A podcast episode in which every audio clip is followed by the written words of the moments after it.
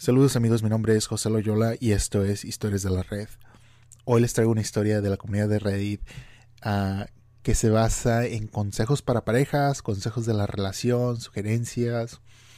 Y esta es una historia de un hombre que su mujer lo engañó con su mejor amigo. Se me hizo una historia muy interesante uh, y como él dice aquí que es no tan poco común como lo debería de ser, que es lo feo. Ah, y también su publicación fue borrada por alguna razón, no sé por qué, pero aún tenemos el texto. Así que vamos a empezar. Esta publicación es por el usuario Any Imagination. Él tituló su historia ah, Mi esposa me engañó con mi mejor amigo.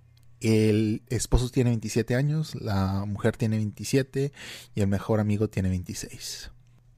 Muy bien, este hombre nos cuenta, no sé ni por dónde empezar, no puedo describir cómo me siento ahora mismo, ni cómo procesar nada de esto. Hice esta cuenta inicialmente para ver si alguien más ha pasado por algo remotamente similar a esto, y desafortunadamente no es tan poco común. Me disculpo de antemano por la longitud de esta publicación. Solo necesitaba sacar todo esto porque pensé que me iba a volver loco. Yo conocí a mi esposa, llamaremosla Susana, en la universidad. Los dos teníamos 18 años por aquel entonces. Encajamos tan pronto como salimos en nuestra primera cita y estábamos vomitando te quiero a las pocas semanas de estar saliendo.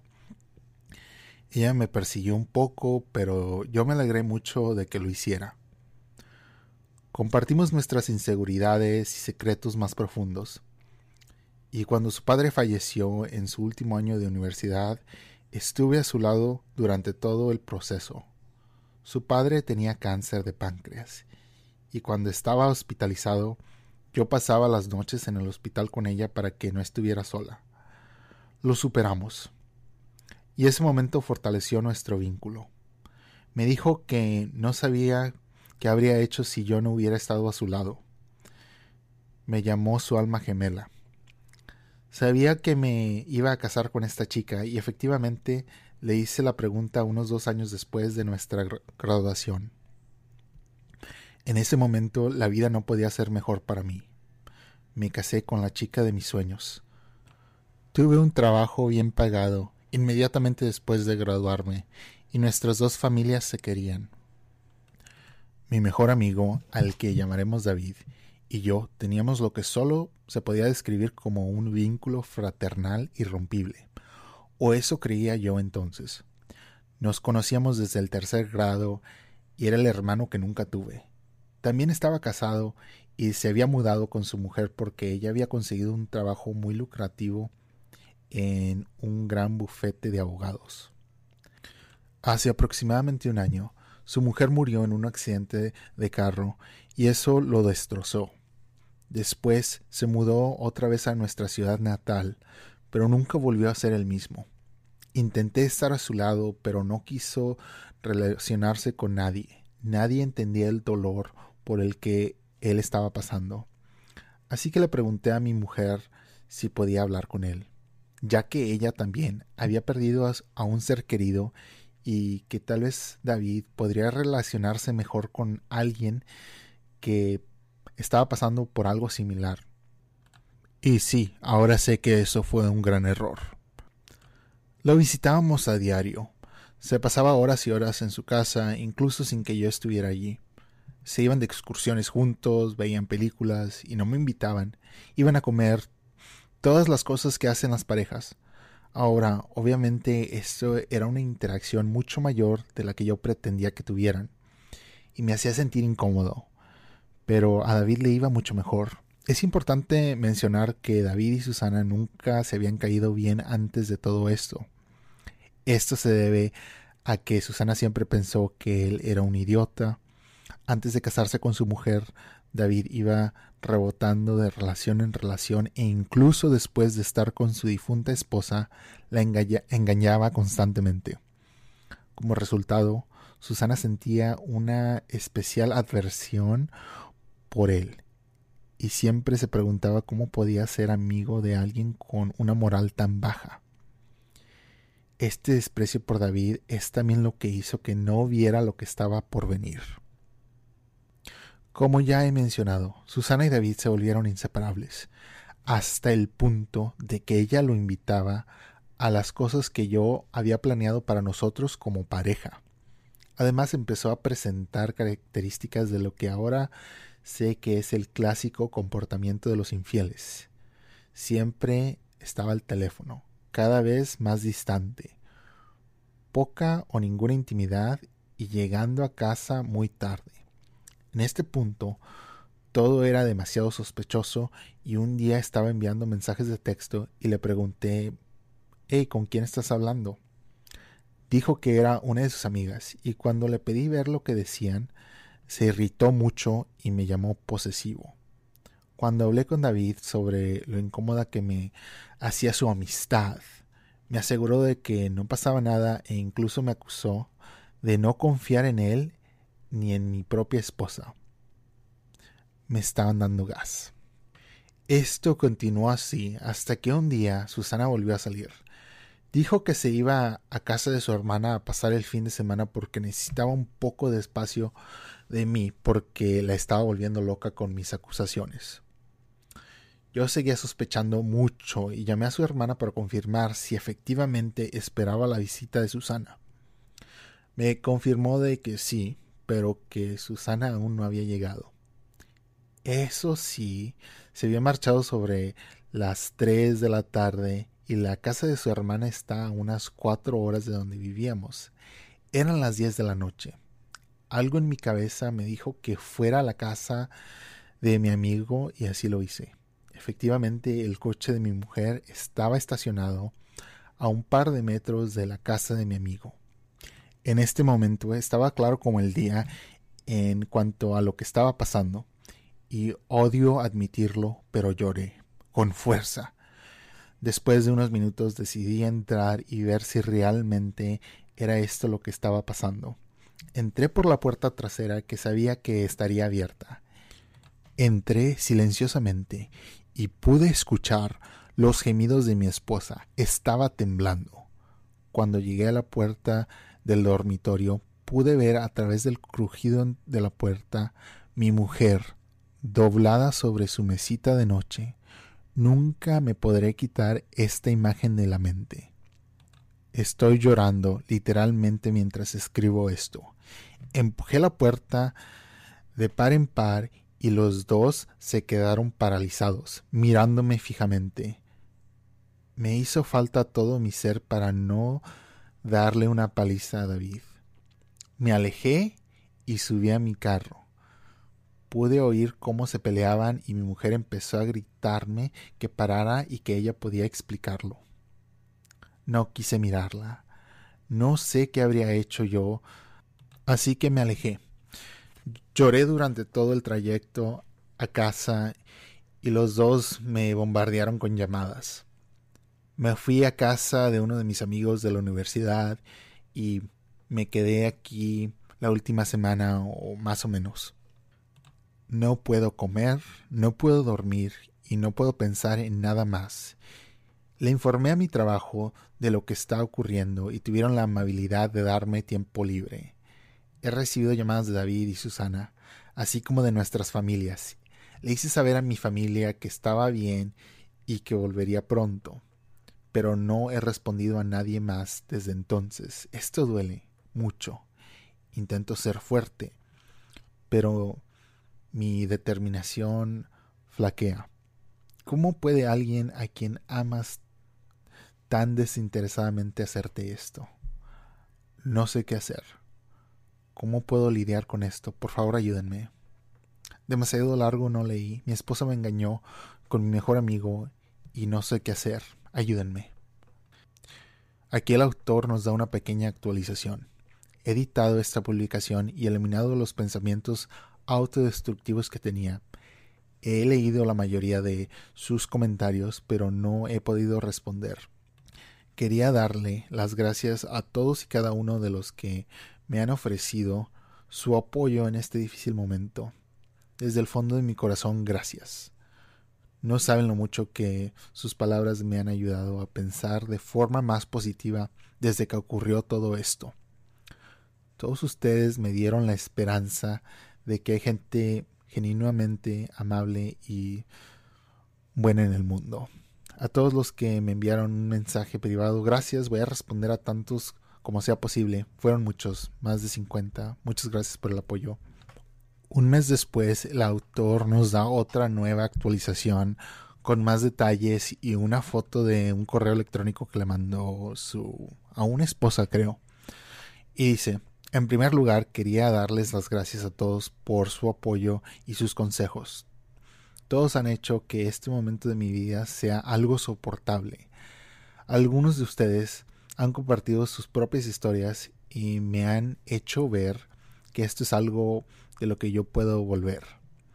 Tuve muchos pensamientos sobre la uh, autoeliminación.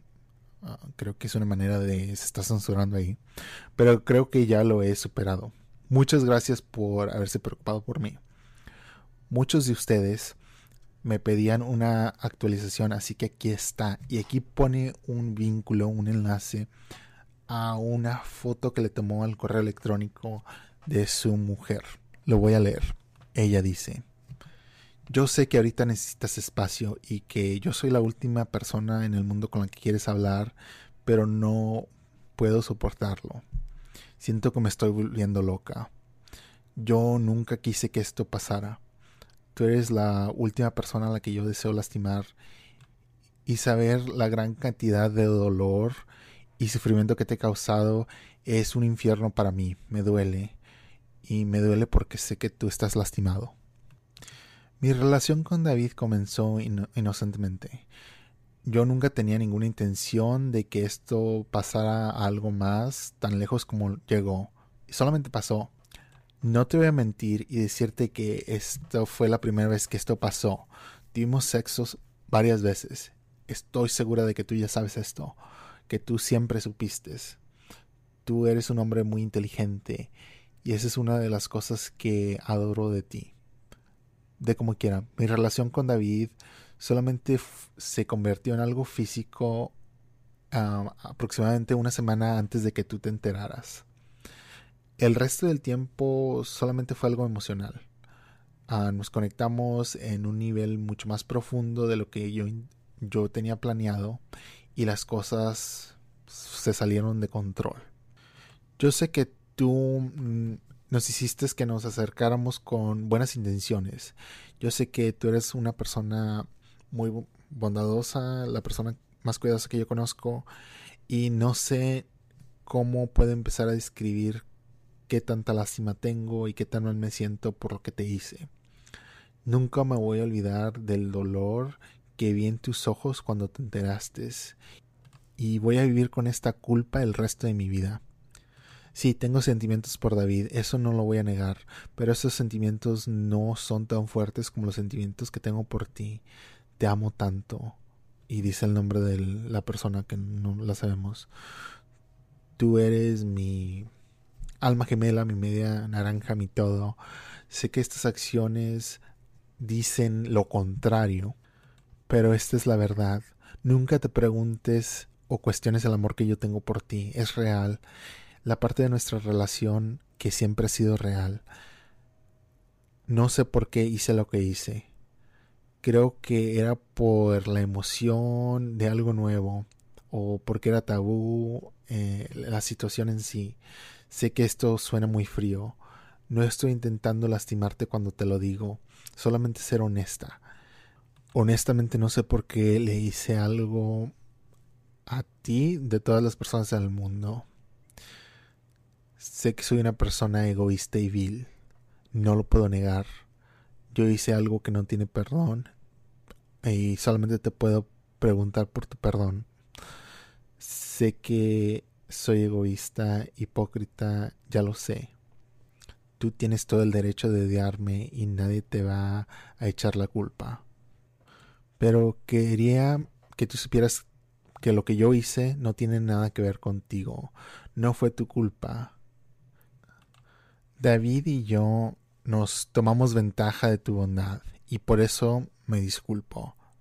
realmente perdón. Él también se siente mal. Hay tantas cosas que quiero decirte a ti, pero son cosas que se deben de decir en persona. Toma tanto tiempo como necesites, pero por favor te suplico, y dice el nombre del hombre otra vez, dame una oportunidad para corregir esto. Por favor regresa a casa, te amo. Regresando a la publicación de este hombre dice, no sé qué pensar de esto. Hay muchos más de ese tipo de correos electrónicos, pero quería compartir este porque me dejó confundido. Definitivamente no conozco a la persona con la que me casé. ¿Qué opinan ustedes al respecto? Como muchos de ustedes sugirieron, así como familiares y amigos, contacté a una abogada y me reuní con ella ayer. Leí todos los detalles y parece estar muy motivada para ayudarme a salir de esto lo más entero económicamente, lo más entero, lo más económicamente posible, dadas las circunstancias. Sigo queriendo mucho a mi mujer, pero no sé si esto es algo que pueda superar. También he recibido muchos mensajes de David, pero no quiero leerlos. A menudo paso de la pena a la rabia y no sé cómo sentirme en este momento. Debería intentar ver si la reconciliación es posible o debería acabar con este matrimonio ahora y ahorrarme más disgustos. Mi familia lo sabe todo. Aparentemente Susana confesó lo que había hecho a todos. Llevo más de dos semanas lejos de todos y todavía no sé qué hacer. El dolor todavía está fresco. Cada vez que cierro los ojos no puedo ver nada más que a Susana y David juntos y el dolor no parece disminuir.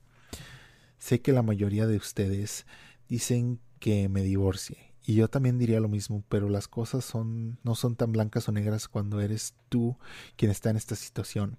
Dado toda esta nueva información, agradecería cualquier consejo, sobre todo gente que ya pasó por esto. Cónyuges traicionados. ¿Cómo han conseguido superar esto? ¿Es posible? Ahora mismo es casi seguro que voy a seguir adelante con el divorcio pero necesito que me aseguren que estoy tomando la decisión correcta.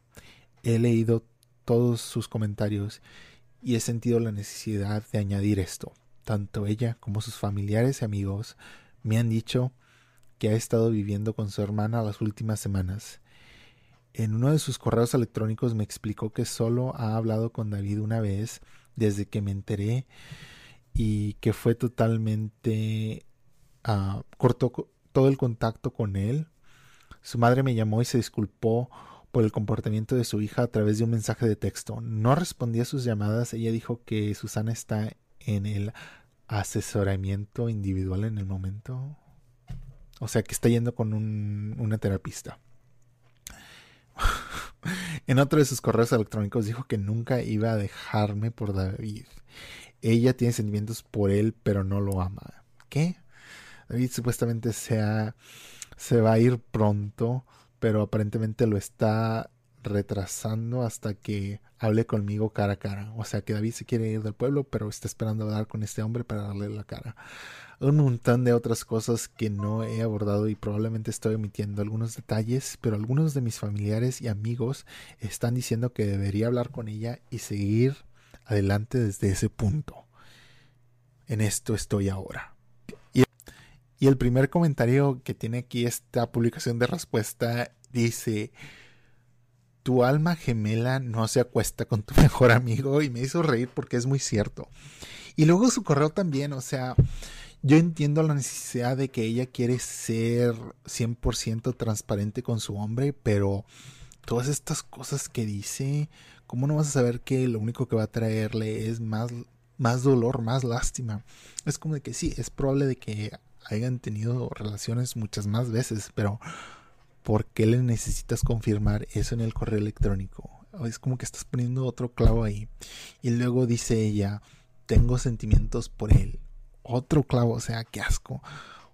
Lo que ella debe decir es, hey, ¿sabes qué? Fue un error, adiós. O sea, bueno, no creo que la debería de perdonar, pero en el correo electrónico todas las cosas que dice de que sí tengo sentimientos, no voy a negar que obviamente hay algo ahí, o sea, es algo que creo que lo sabe él, lo sabe ella, pero no se debe de decir porque, bueno, no sé, depende, cada persona es, cada persona es, sabe lo que puede tolerar. Pero para mí eso es como de que, wow, ok. ¿Por qué me estás diciendo todo eso? Ya lo sé. Va, no estás echando en cara. Lo único que debes de decir es perdón y ya. Y luego dice, sé que no tengo perdón, perdóname. o sea, yo sé que esta persona también está pasando por algo emocional, pero es algo que ella hizo. Ah, imagínate así tan gacho y luego mintiéndole a su esposo en lugar de decir, ahí sabes qué, si está pasando algo aquí, ah, está saliendo de control, o sea, habla con tu hombre, han estado ahí desde que tenían 18 años y luego le hace esto. Eso es cruel, es frío.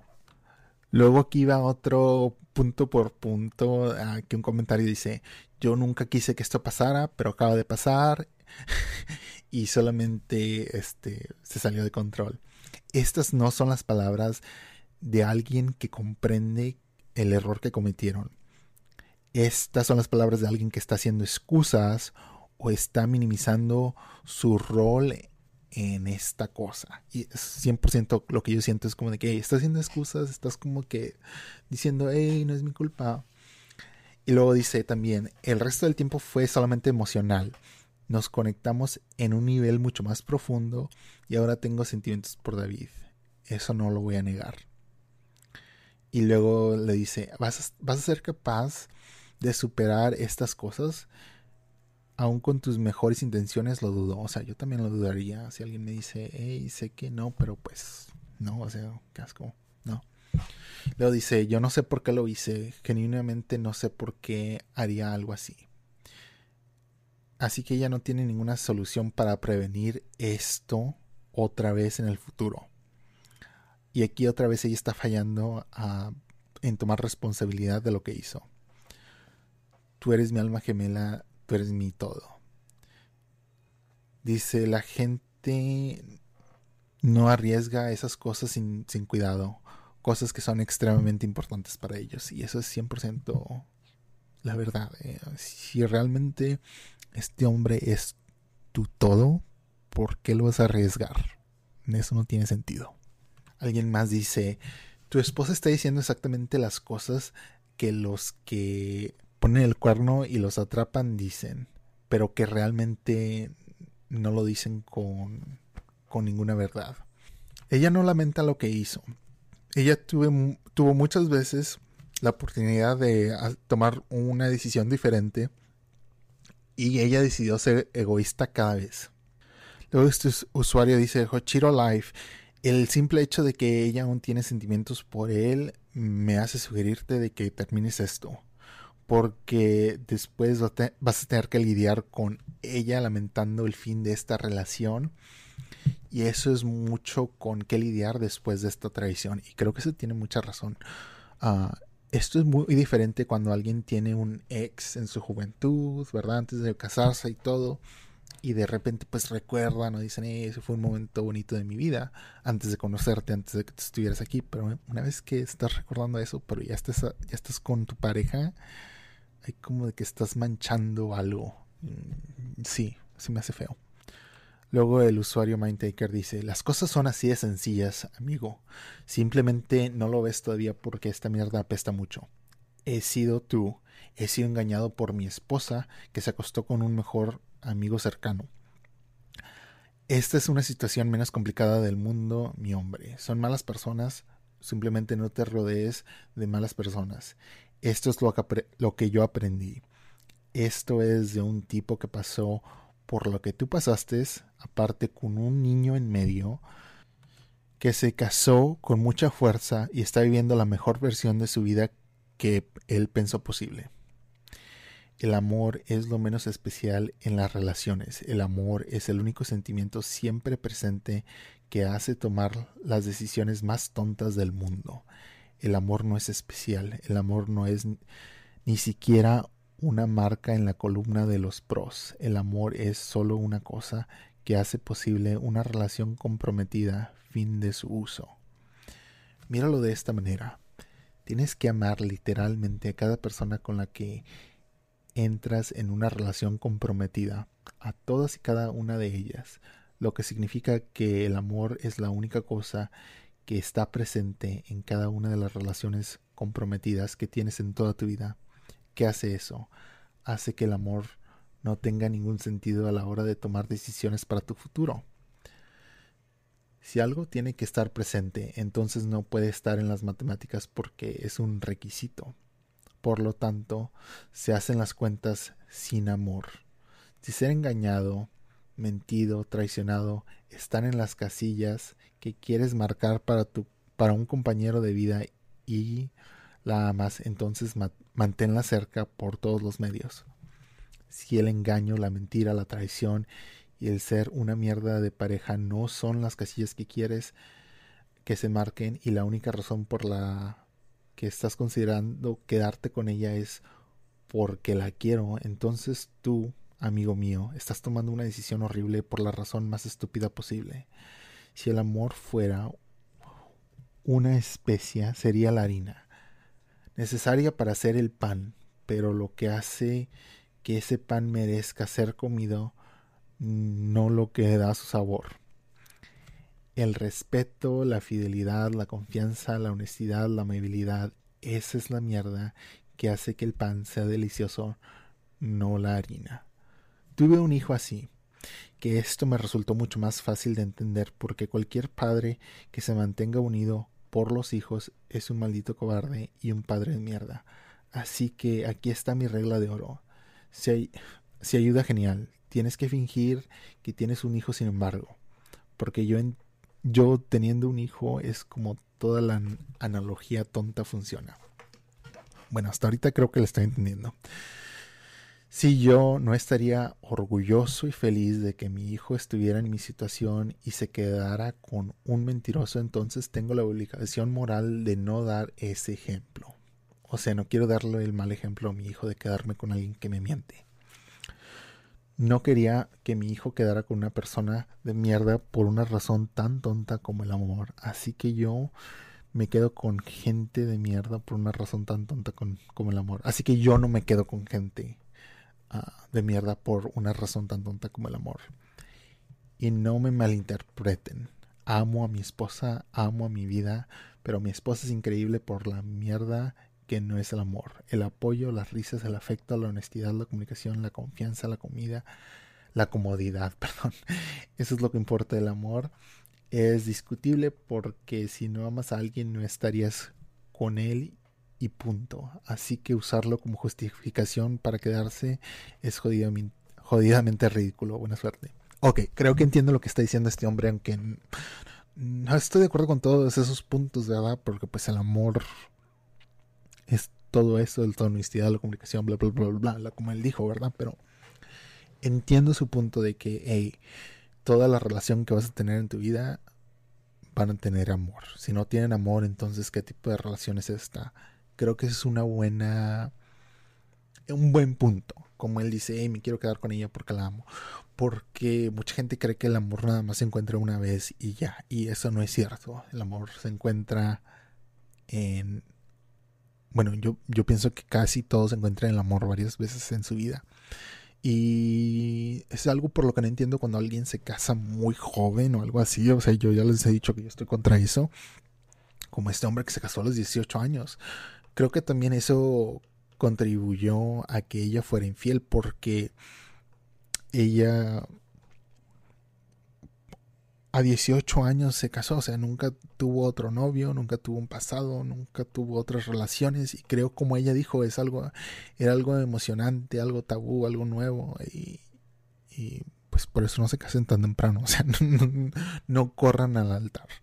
Ah, salgan, sientan el amor, sientan el el desamor, el dolor, la felicidad, tienen que sentir todo eso para que una vez que encuentren a alguien, cuando ya estén maduros, digan, ok, ya sé y ya estoy listo. Así de simple, o sea, esto se me hace un poquito lógico lo que dijo este hombre, obvio. En todas las relaciones vas a encontrar el amor, como esta mujer que dice, hey, eres mi alma gemela, algo así, o sea, cada persona que vayas a encontrar, vas a encontrar el amor otra vez y otra vez y otra vez. Y es algo que solamente vas a entender si te parte en el corazón dejas que pase el tiempo y otra vez sales a con citas o algo así. Como ustedes ya saben, eso es más fácil decir que realmente hacer.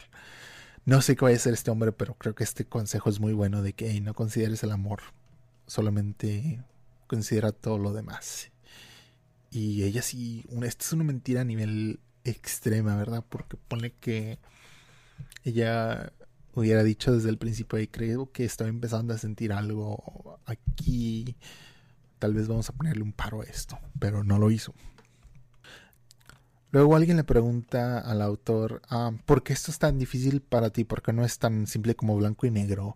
¿Qué es lo que te está causando que no actúes? Y dice, estoy intentando averiguar si estoy tomando la decisión correcta. Yo sé que sí lo estoy haciendo, pero supongo que estoy tomando tiempo para llegar a, a llegar a estar en paz con la realidad de que mi matrimonio ya se acabó y es difícil de, aceptarlo.